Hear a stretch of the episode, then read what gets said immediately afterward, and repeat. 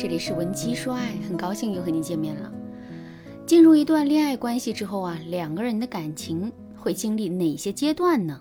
上节课我给大家讲了前两个阶段，分别是共存阶段和反依赖阶段。下面我们接着来说第三个阶段，怀疑阶段。上节课我告诉大家，在第二个阶段中啊，我们会非常的渴望自由，渴望独处的空间，甚至是渴望两个人可以分离。在最开始的时候，这些需求只是一种感觉，我们并不会想太多。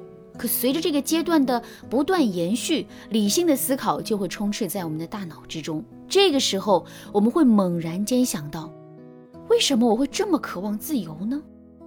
为什么我会这么渴望独处的空间，甚至是渴望两个人可以分离呢？难道我现在已经不爱他了？难道他并不是我的真命天子？我们压根儿就不适合在一起吗？另外，我们也可能会对男人的行为展开联想，比如我们可能会对自己说：为什么他不再像之前那样关心我了？为什么他陪伴我的时间越来越少了？为什么他宁肯一个人在书房里待着，也不愿意多陪我说说话呢？哦，我知道了，他肯定是变得已经不爱我了。产生了这样的认知之后，我们接下来会怎么做呢？没错，我们会对男人进行各种各样的试探。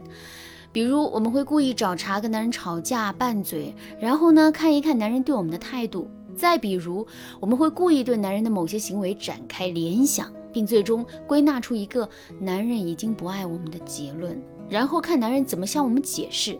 甚至于，我们还会先入为主的认为这个男人已经不爱我们了，然后再以此为依据来对男人进行指责和抱怨。为什么我们会对男人进行指责和抱怨呢？因为我们想让男人认识到自身的错误，并产生足够的愧疚感，这样一来，他就可以改邪归正了。可是，男人根本就没有错误啊！这一切都是我们杜撰和联想的。所以，听到我们的指责和抱怨之后，男人肯定会感到委屈和不公的。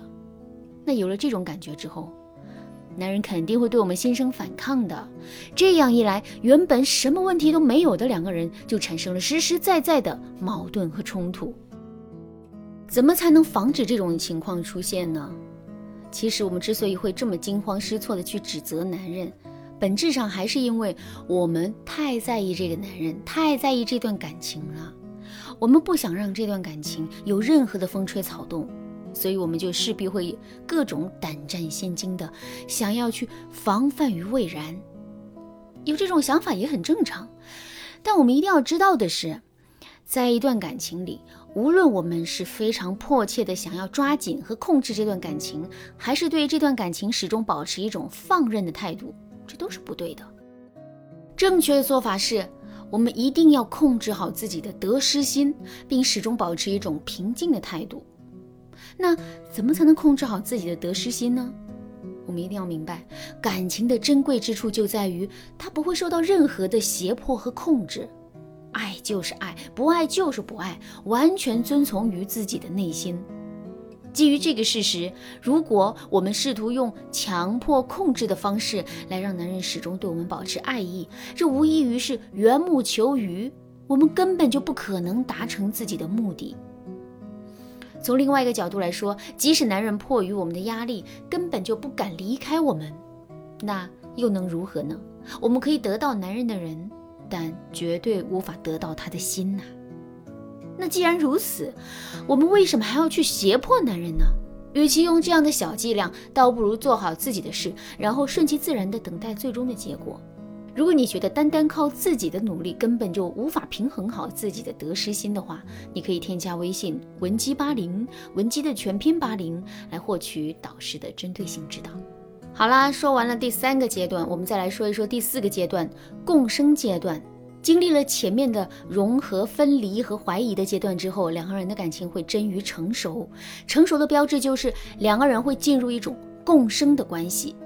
这里的共生主要有下面两个方面的含义：第一，两个人在生活的适应度上是共生的，经过前面几个阶段的磨合之后，两个人在同一个生活环境中已经形成了相似的生活习惯和节奏。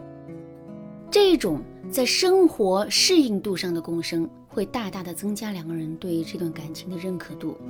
有了这种认可度，两个人之间的感情也会变得更加的稳定。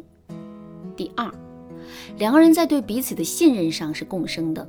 经历过第三个阶段的怀疑和折腾，两个人之间的信任度会大大的提升。信任度提升了，两个人之间的亲密度也就随之提升了。